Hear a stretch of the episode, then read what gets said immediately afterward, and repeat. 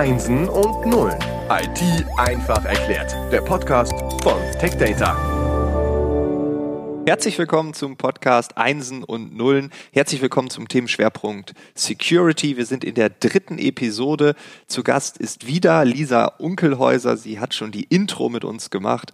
Hallo Lisa. Hi. Wir sind beide ungefähr gleich alt und ich habe so ein bisschen nachgedacht, weil mir ist aufgefallen, ich habe Daten nie als so ein Thema angesehen. Also als ich 15 war, als ich 20 wurde, als ich 25 wurde.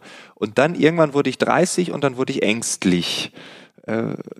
Liegt das am Alter oder liegt das daran, dass wir vielleicht in so einer In-Between-Generation sind, also die von Anfang an dabei waren und dann auf einmal hat sich dieses Thema Security irgendwie entwickelt? Ja, wahrscheinlich so ein bisschen was von beidem. Zum einen das Alter. Also ich wurde äh, letztes Jahr 30, äh, kam da dann ja auch ein Jahr davor zu Security und wurde, glaube ich, durch diesen Security-Job so ein bisschen mehr paranoid, ist vielleicht übertrieben, aber das Thema Daten und ähm, meine Security-Kollegen, die mich ganz schockiert angeschaut haben, als ich gesagt habe, naja, ich habe bis dato auch für alle Systeme natürlich das gleiche Passwort benutzt. Ähm, und man wird da dann schon ein bisschen bewusster. Äh, ich habe auch lustig zu Hause zwar zwei ganz unterschiedliche Vergleiche. Ich habe einen 17-jährigen Bruder, der lebt ja quasi in Instagram und Snapchat und teilt alles und sein ganzes Leben und ist da auch völlig schmerzfrei. Und dann habe ich einen 63-jährigen Papa, der jede WhatsApp-Nachricht, nachdem er sie gelesen hat, löscht, um sicherzugehen, dass sie kein anderer liest. Und da sieht man, glaube ich, schon, naja, es ist so, es ist schon ein Generationsthema auch, wie man mit Daten umgeht und wie man so ein Bewusstsein äh, entwickelt, äh, was Daten einem selber vielleicht wert sind oder was das bedeutet, wenn man sie mit anderen teilt. Ja, ich glaube auch. Also es gibt die, die extrem viel Angst haben und es gibt die, die sagen, wieso? Es kann doch nichts passieren. Ich mache ja nichts Schlimmes. Das ist auch so ein Satz, den man häufig hört. Ist das vielleicht auch der Grund, warum ihr gerade eine Marketingkampagne gestartet habt, ähm, wo ihr sagt, das Thema Safer Tag, das muss einfach auf die Agenda. Wir müssen vielleicht auch besonders den jungen Menschen zeigen, hey, also passt mal auf, was ihr da macht, weil auch ja. wenn ihr da nicht dran denkt, irgendwas passiert immer. Genau, also ich glaube, das eine ist, ist das Thema, hey, wieso, was soll denn einer mit meinen Daten anfangen? Und ja. wo man dann sagt, hey, aber jeder, ich meine, mit 13, 15, 17 vielleicht noch nicht, aber auch die starten jetzt ins Arbeitsalter und sind dann hoffentlich eben nicht nur ähm, Digital Native, sondern irgendwann auch Mitarbeiter, irgendwann vielleicht auch leitender Mitarbeiter ähm, in irgendeinem Unternehmen und sind automatisch dann eben auch Privatperson und arbeitende Person. Und wenn ich äh, in der, meinem Privatpersonenleben so unglaublich unverblümt mit all meinen Daten umgehe und eben für meinen Snapchat, Insta und Web-Account genau das gleiche Passwort nutze wie all meine Business-Zugriffe, dann wird es irgendwann schwierig. Ähm, und weil wir eben auch sagen, dieses Thema Awareness ist unglaublich wichtig und deshalb haben wir auch das Thema gestartet, dass wir sagen, hey, Security geht wirklich jeden etwas an, weil jeder ist quasi betroffen und wir sehen eben auch, dass die Angriffe großteils immer noch so laufen, dass eben der Mensch, also wir alle, die das Einfallstor darstellen, weil wir da oftmals auch trotz äh, cooler Technologie, die es gibt, äh, so ein bisschen das schwächste Glied äh, in der Kette sind. Da hilft nur Aufklärung, oder? Ja, absolut. Also ganz viel das Thema Awareness. Ähm, wir machen das äh, nicht nur zum Beispiel wir intern durch, durch Videos und durch, durch ähm, coole Online-Schulungen, wo wir versuchen, die Leute da näher ranzuführen, sondern eben auch durch so, so externe Kampagnen oder indem man die Leute Material zur Verfügung steht, wo man auch sagt, hey, das geht auch zum Beispiel, geht doch damit an die Schule eurer Kinder und versucht den Lehrern mal darzulegen, wie wichtig das Thema ist und nehmt das Thema mit in euren Alltag, dieses Awareness einfach. Ähm, ich stelle immer wieder fest, wenn man hier mehr oder minder zehn USB-Sticks auf dem Parkplatz verteilen würde, dann würden wahrscheinlich äh, acht davon äh, im Laufe des Tages in unserem Netzwerk landen. Weil der Mensch ist einfach neugierig und will gucken, was da drauf ist und denkt sich nichts dabei. Und diese, diese Awareness-Themen, die sind unglaublich wichtig für private Bereiche, aber eben auch für jedes Unternehmen. Und gleichzeitig rückt man dadurch natürlich auch ein Thema in den Fokus, welches vielleicht auch bald ganz viele Jobs schaffen wird. Also ich weiß nicht, mhm. wie der aktuelle Stand ist, aber ich kann mir vorstellen, dass es in Zukunft, in den nächsten zehn Jahren, sehr, sehr viele Jobs im Bereich Cybersecurity geben wird. Absolut. Ähm, die Wahrnehmung ist absolut richtig. Wir haben weltweit zwei Millionen offene Jobs. Äh, die Zahl steigt auch einfach nur sprunghaft nach oben. Also aktuell zwei Millionen. Aktuell schon zwei wow. Millionen. Und wir sind ja immer noch quasi im Ansteigen dieser Welle, dass wir sagen, hatten wir in der ersten Folge, naja, es ist, es passiert ganz viel, aber viele haben es noch gar nicht verstanden. Und das heißt, wir sind uns sicher, das geht einfach nur noch steil nach oben. Wir suchen händeringend, der Markt, äh, die Unternehmen, auch der kleine Mittelstand hat natürlich das Problem, wenn man auch noch im Schwarzwald sitzt. Ähm, dann ist es noch schwieriger natürlich, den daher zu bekommen, der sich mit Security auskennt und somit ein Riesenpotenzial eben auch für junge Menschen, die sich ja heutzutage auch äh, so ein bisschen fragen, Gott, was, was mache ich dann? Früher hat man gesagt, naja, mach's mal eine Banklehre, das wird schon sicher sein. Da fragen wir uns in der Zwischenzeit auch, war das die beste Idee? Ähm, da kann man definitiv sagen, also Security wird krisenfest in den nächsten Jahren, Jahrzehnten sicherlich sein. Das ist absolut ein Gebiet, wo man sich reinentwickeln kann. Und eben auch nicht nur für die absoluten Nerds, die jetzt unbedingt äh, nur vorhaben, so ein IT-Studium zu machen. Okay, was benötigt man dann an Skills? Mhm. Also gerade wir sehen das zum Beispiel, dass in so Security Operations Center, wo dann wirklich die Analysten sitzen, die Mitarbeiter, die Security machen bei den Unternehmen, so Dinge wie eine Neugierde oder eine Detailverliebtheit, äh, so ein bisschen perfektionistische Züge brauchen.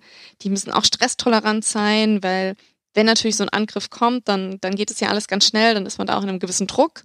Auf der anderen Seite hat man Massen von Daten, die mit Technologie irgendwie abgearbeitet werden müssen und muss schon relativ äh, so die Nadel im Heuhaufen, die man da sucht, äh, um zu sehen, wo kommt der Angriff her, was ist passiert. Ähm, und das sind eher so Charakterzüge, die man wirklich braucht, weil wir eben auch sehen, dass sich der Markt und die Technologie und die Themen so, so schnell entwickeln, dass bös gesagt die Unis auch mit ihren ähm, Curriculars und allem, was sie da so haben, gar nicht so schnell hinterherkommen, dass die Skills wirklich an einer, an der Uni in einem theoretischen Studium dann zu erwerben wären. Das geht darüber hinaus einfach. Ein Fundament, mhm. welches auf stabilen Beinen steht. Okay, kommen wir doch mal zur Marketingkampagne zurück. Ähm, mhm. IBM ist für mich ein Unternehmen, was klassisch B2B-Geschäfte hat.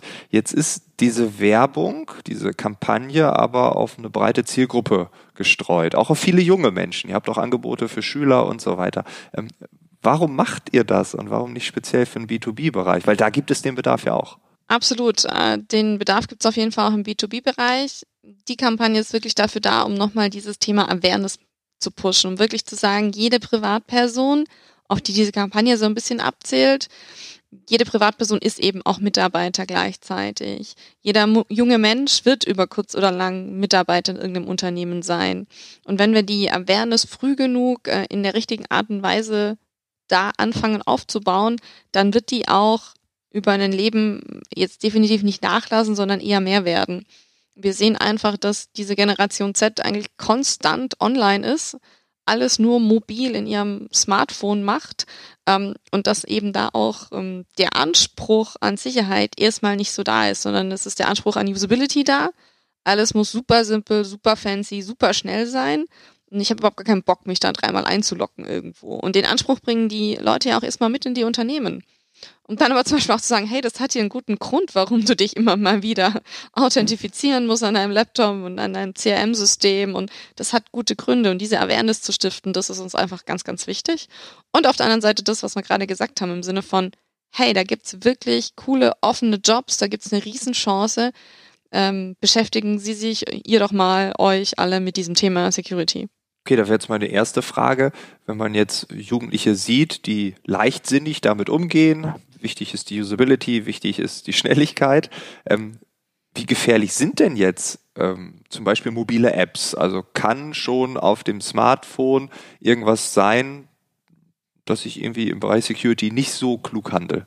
Ja, also oft mal geht's dann schon damit los, dass ich wie wir wahrscheinlich auch alle schon mal, jetzt nicht die letzte Seite der AGBs durchgelesen habe, wenn ich so eine App gedownloadet habe. Sondern wahrscheinlich habe ich sie gedownloadet und habe dann auf die Hacking geknückt, naja, akzeptiere alles so ungefähr und habe mich nicht damit beschäftigt, was die dann mit meinen Daten machen, ob die die weiterverkaufen dürfen, ob zum Beispiel klassischerweise poppt irgendwas auf im Sinne von, hey, ist okay, wenn äh, die deinen Standort verwendet ja, dann kannst du sagen, ja gut, wenn ich die App benutze, ist okay, weil macht vielleicht Sinn, gerade so bei Taxigeschichten oder sowas, wo es auch standortbezogen ist. Aber muss die App jetzt wirklich konstant immer wissen, wo ich bin? Und so sind es, glaube ich, vielmehr so Dinge, ich würde nie sagen, per se mobile Apps sind äh, gefährlich. Ich arbeite bei einem IT-Tech-Unternehmen, ich finde Innovation und Apps und alles mega cool. Aber ich glaube, wir müssen ein bisschen mit dem Thema Einstellungen und was machen wir mit diesen Apps und wie nutzen wir sie und wie nutzen diese Apps unsere Daten eben auch das Thema Awareness wieder in den Vordergrund stellen, dass wir drüber nachdenken. Was machen wir denn damit? Was ist im Punkto Passwörtern? Also mhm. äh, ja, haben die Menschen mittlerweile verstanden, dass 1, 2, 3, 4, 5, 6 nicht das sicherste Passwort ist? Man soll es kaum glauben, aber es ist leider immer noch so, dass das eine der top vergebenen Passwörter sind, ist. Das heißt, ähm, nein, die Leute haben es leider nicht verstanden, sondern es ist klassisch immer noch ähm, eine Zahlenabfolge von 1 bis 6 oder es ist, wenn es gut läuft, der Name des, des Kindes, der Mutter, irgendwas in der Art wo man einfach, wenn man mal zwei Sekunden googelt heutzutage, eben super leicht auch einfach rausfinden kann oder das Geburtsdatum, das ja dann äh, laut der Menschen keiner weiß. Und wenn man dann auf dem Instagram-Account vom Kind ist, ähm, kurz äh, gepostet wurde, hey, hier feiern wir heute den Geburtstag vom Papa. Und dann ist natürlich das Geburtsdatum vom Papa sehr schnell auch herausgefunden. Und das sind einfach so Zusammenhänge, wo die Leute oftmals nicht drüber nachdenken, dass die sehr leicht heutzutage herstellbar sind. Ähm, was macht ein gutes Passwort? Es ist nicht immer nur die Länge, dass man sagt, es muss irgendwie so lang wie möglich sein. Natürlich, je mehr je mehr ähm, Zeichen da drin sind, desto schwieriger wird es, das zu knacken. Es ist auch nicht mehr so, lange Zeit hat man gesagt, man muss sie ganz einfach ganz oft wechseln. Das ist eigentlich totaler Quatsch ähm, weil ein gutes, sicheres Passwort, das muss nicht gewechselt werden, aber so diese Mischung aus äh, Groß-Kleinen-Schreibung, Zahlen, Buchstaben, Sonderzeichen, wir sagen immer, nehmt euch doch irgendeinen Satz und äh, verschlüsselt den so ein bisschen kryptisch, dass er nur das, die ersten zwei Silben jedes Wortes und dann noch ein paar Zahlen einbaut. Das ist eigentlich wirklich ein gutes, sicheres Passwort. Und noch so generelle Tipps oder generelle Dinge, die dir so auffallen, wo du sagst, na, da äh, lassen wir das Thema Security auch mal komplett außen vor. Genau, also ich glaube, was wir alle auch kennen, ist das klassische, hey, hier kommt ein Update hoch, egal ob das am Laptop ist oder am Handy. Ja, morgen ähm, erinnern. Genau, und wir drücken morgen erinnern und morgen drücken wir morgen erinnern und morgen, morgen ja. und übermorgen. Und so läuft es halt konstant. Ähm, was hat so ein Update? So ein Update ist meistens, äh, wird herausgegeben als Patch, wenn die Unternehmen die die Software herausgeben, festgestellt haben, ho, wir haben hier eine Sicherheitslücke. Und manchmal stellen die das selber fest, manchmal werden die auch von ähm, anderen Unternehmen ähm, darauf hingewiesen, manchmal auch sogenannte gute Hacker, die dann diese Schwachstellen finden, aber dem Unternehmen melden. Und dann wird da quasi ein, eine, ein Patch entwickelt für diese Schwachstelle. Und dann wird dieses Update rausgeschickt. Nur ganz oft stellen wir fest, es gibt schon lange, lange ein Update für die Schwachstelle und trotzdem haben wir Angriffe über die Schwachstelle, weil die Leute einfach die Updates nicht nutzen. Und das ist ein ganz klassischer Fehler, den Unternehmen machen, den wir alle im Privaten auch machen, weil wir einfach sagen so, nee, ich habe jetzt keinen Bock, mein Handy neu zu starten. Das mache ich irgendwann später und dann macht man es halt nicht. Also ähm, genau, diese Update-Geschichte. Das zweite ist öffentliche Wi-Fi, WLAN ist immer noch ein Riesending, unverschlüsselt. Die Leute nutzen das einfach, ohne drüber nachzudenken, ohne VPN, ohne sicheren Zugang, ähm, schicken unverschlüsselt die Daten darüber. Das ist immer noch ein Riesenproblem. Oder das Thema Kreditkartendaten werden einfach spontan immer gespeichert. In jedem Online-Shop, in dem ich je irgendwo eingekauft habe, sind meine Kreditkartendaten hinterlegt. Ja. Ich meine, das kann ich halt einfach machen aus Bequemlichkeit, aber ich kann es halt auch einfach nicht machen. Und das sind so persönliche Entscheidungen, die trifft man halt und da kann man eben auch einfach ein bisschen mehr Awareness an den Tag legen. Gibt es da irgendwie so, so, eine Statistik, wie man sagt, also jede Privatperson wird einmal im Leben gehackt oder zweimal oder dreimal? Also ich, wenn man sich so ein bisschen anschaut, äh, wie viel personenbezogene Daten pro Land oder weltweit pro Jahr verloren gehen, dann können wir uns ganz sicher sein, ähm, wir alle hier haben schon irgendetwas verloren, ohne dass wir es gemerkt haben. Also okay. es gibt eigentlich kein, äh, es gibt statistisch gesehen nicht die Wahrscheinlichkeit, dass wir von dir oder von mir oder von irgendeinem anderen noch keine personenbezogenen relevanten Daten irgendwo im Internet äh, zu finden sind. Die Frage ist nur, wie öffentlich sind die? Und deshalb ist da so dieses klassische Sprichwort, das ist eigentlich keine, keine Frage, ob einem das passiert, egal ob das Unternehmen ist oder ob die Endperson, sondern es ist eher die Frage, wann es passiert. Wow, das stimmt mich jetzt maximal positiv. Klammer auf, Ironie, Klammer zu. Es gibt ja Menschen, die können Ironie nicht verstehen. Deshalb nochmal der Hinweis. Ja, okay, das ist krass. Ähm, jetzt ist natürlich die Frage, was können wir tun, äh, wenn dann doch etwas passiert ist? Und ich würde vorschlagen, das machen wir in der nächsten Woche. Äh, danke, dass du dir die Zeit genommen hast, uns aufzuklären. Und äh, dann schauen wir uns mal an, was es so für Vorsorgepläne gibt, wenn der Worst Case eingetreten ist. Danke auch an IBM, dass dieser Schwerpunkt gesponsert wird. Und ja, Lisa, nochmal vielen Dank. Genau, vielen Dank. Bis zum nächsten Mal.